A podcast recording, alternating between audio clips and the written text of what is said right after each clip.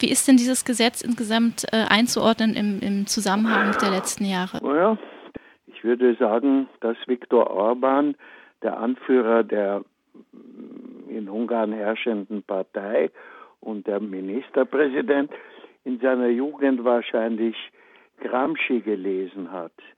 Denn äh, Gramsci spricht von der nicht nur politischen, sondern auch die kulturelle, von der kulturellen Hegemonie. Er möchte alles nach seiner Ideologie formen. Also er hat offen erklärt, in Ungarn herrsche eine illiberale Demokratie, aber jetzt im ungarischen Neusprech heißt das christliche Freiheit. Ja?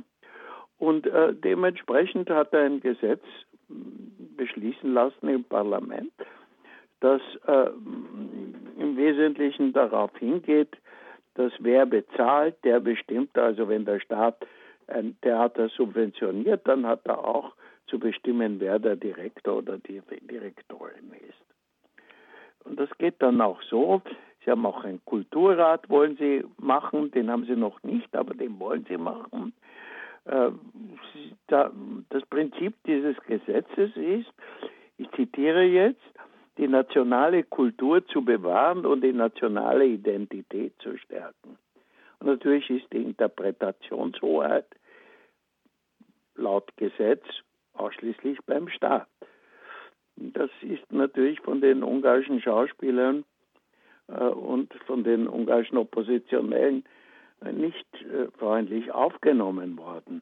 Robert Alföldi, der ehemalige Direktor des Nationaltheaters, sprach vom, ich zitiere, kulturellen Dschihad und machte sich lustig über die, Zitat, Loyalität zur Macht, die man Nationalstrategie nennt. Ja?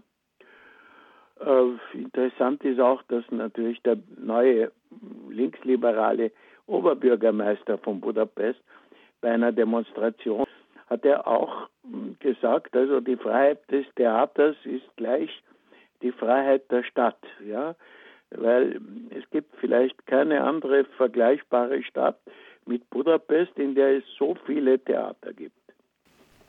Die Regierung äh, behauptet, das Gesetz sei eine Reaktion auf ähm, einen Missbrauchsskandal in einem Budapester Theater. Was ist denn davon zu halten? Das ist erlogen und erstunken. Sie haben schon vorbereitet dieses Gesetz, bevor dieser eine Missbrauch, ähm, dieser eine Missbrauch bekannt wurde. Und sie haben nichts getan. Sie haben etwas getan, weil das in einem Theater war, das laut äh, der herrschenden Macht als li links und liberal äh, qualifiziert wird. Aber sie haben nichts getan, als ein Schauspieler das Gleiche getan hat in einem sogenannten nationalen Theater, wo Rechtsextreme äh, das Sagen haben. Da, das hat ihnen nichts getan. Aber vor allem, bevor das bekannt wurde, haben sie ja schon an diesem Gesetz gearbeitet. Also es war für sie war das natürlich eine Steilvorlage. Ähm, warum sind denn insbesondere die Theater davon betroffen? Naja, äh, praktisch die, die Pressefreiheit, also äh, es, es gibt keine großen oppositionellen Printmedien mehr. Es gibt noch eine Tageszeitung, die aber so halb und halb.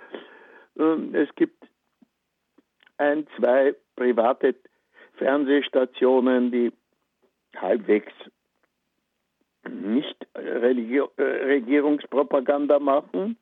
Aber ansonsten ist, sind alle Medien, praktisch die meisten Medien sind in der Hand der Regierung. Das ist mal die eine Sache. Und äh, warum Theater? Naja, äh, wahrscheinlich, weil ähm, Orban zeigen will, dass er etwas gegen die Hauptstadt, er will die Hauptstadt bestrafen, weil in der Hauptstadt hat, hat Fidesz die Mehrheit verloren in Budapest. Und er möchte die Budapester und vor allem äh, das Bildungsbürgertum bestrafen, weil die nicht für ihn gestimmt haben. Sie hatten es auch schon angesprochen, das Gesetz sieht vor, dass sich ein sogenannter nationaler Kulturrat mit der Entwicklung und mit den Finanzen der Theater befasst und auch Intendantinnen ernennt. Wer soll denn in einem solchen Kulturrat sitzen? Ja, das werden wahrscheinlich wiederum, wie in, wie in allen, wie, wie schon in allen Institutionen Ungarns werden wiederum treue Leute für Orbans und des Fidesz sein. Äh, wenn das verwirklicht wird, das ist noch nicht klar. Der Kulturrat ist noch nicht klar. Was schon klar ist, äh, dass sie einen Maulkorb verpassen wollen und äh, dass sie, dass sie das, wo sie können, tun sie das. Also ich meine, in welchem anderen EU-Land ist es äh, ist es gelungen, ich sage das unter Anführungszeichen, also ironisch, ist es gelungen, die Universität ins Ausland zu verjagen, außer Ungarn. Ungarn ist es gelungen, voriges Jahr die Zentraleuropäische Universität zu nötigen, damit sie nach Wien übersiedelt. Heute funktioniert diese Universität in Wien. Und das zeigt ja schon, was alles möglich ist in Europa. Und, äh, und noch eine Sache, die natürlich spannend ist, äh, am gleichen Tag, als das Gesetz beschlossen wurde, die Fidesz ist nie, äh, schämt sich nicht irgendwie zu provozieren, die EU, weil das können sie, äh, äh, war die, war die, die ungarische Justizministerin und noch ein Minister waren zitiert vor dem EU-Rat.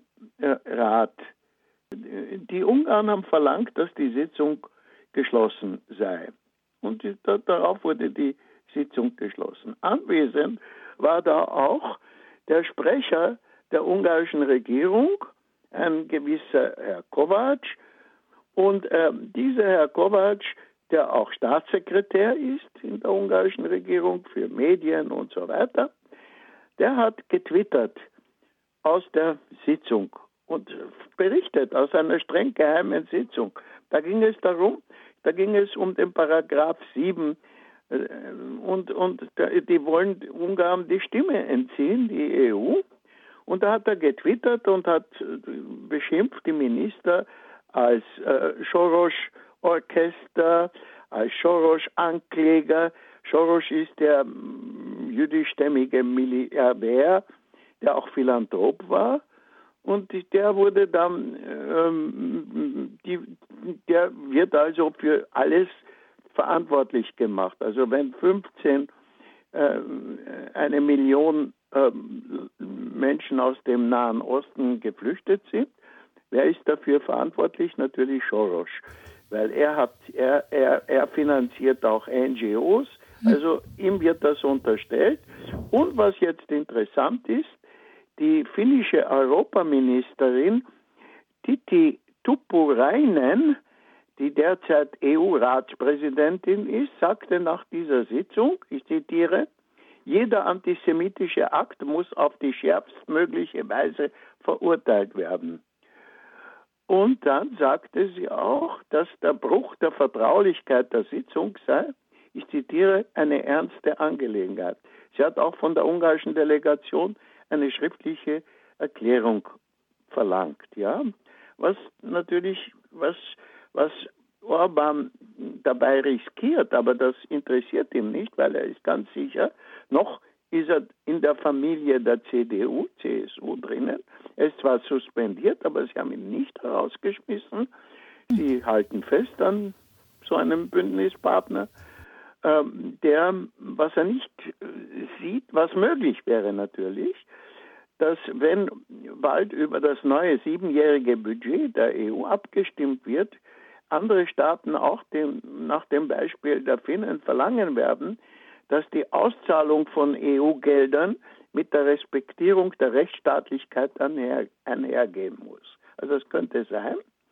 Und dann wenn man ihm natürlich äh, den Geldhahn zudreht oder wenn man vermindert das Geld, das nach Ungarn kommt, dann schaut es bitter aus für die Regierung, ja, und nicht nur für die Regierung natürlich, auch für die Bevölkerung. Aber die, die EU versucht ja schon seit Jahren etwas zu tun, aber wie gesagt, er hatte mächtige er hatte mächtige Unterstützung in der EU, also die CSU, CDU stand hinter ihm. Es hat sie ja nicht gestört, alles hat sie nicht gestört, die, die CDU, CSU, solange er nicht äh, Leute von ihrer Partei, also solange er nicht Leute von ihrer Vereinigung äh, beleidigt hat. Er hat ja dann äh, Juncker beleidigt und dann ist der, dann ist der Skandal erst ausgebrochen. Da, da haben sie sich vor ihren Mann gestellt, aber auch nur halbherzig. Er ist noch immer Mitglied. Es gab ja Proteste auch gegen dieses Gesetz jetzt. Wie viel Macht haben die ProtestantInnen denn? Haben sie Macht? Sie haben jetzt mehr.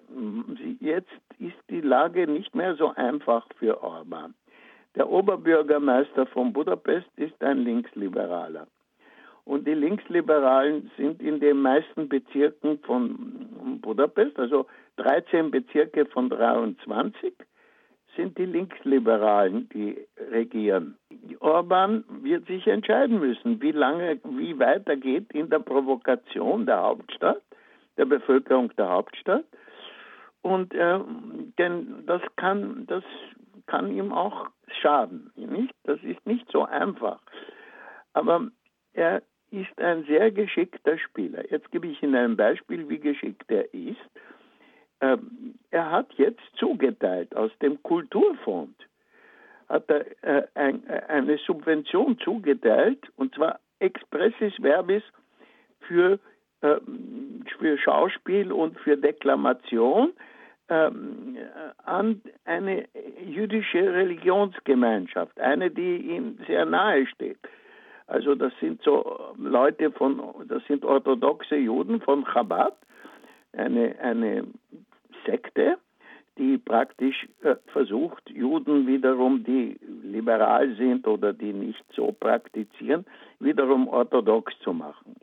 Okay? Und denen hat er eine Summe zuges zu, zugesprochen, die für kein einziges ungarisches Theater, also er, er subventioniert die Theater, auch, das übertrifft die, das Geld, das, das andere Theater in Ungarn bekommen. Und was hat er damit erreicht? Oder was will er damit erreichen?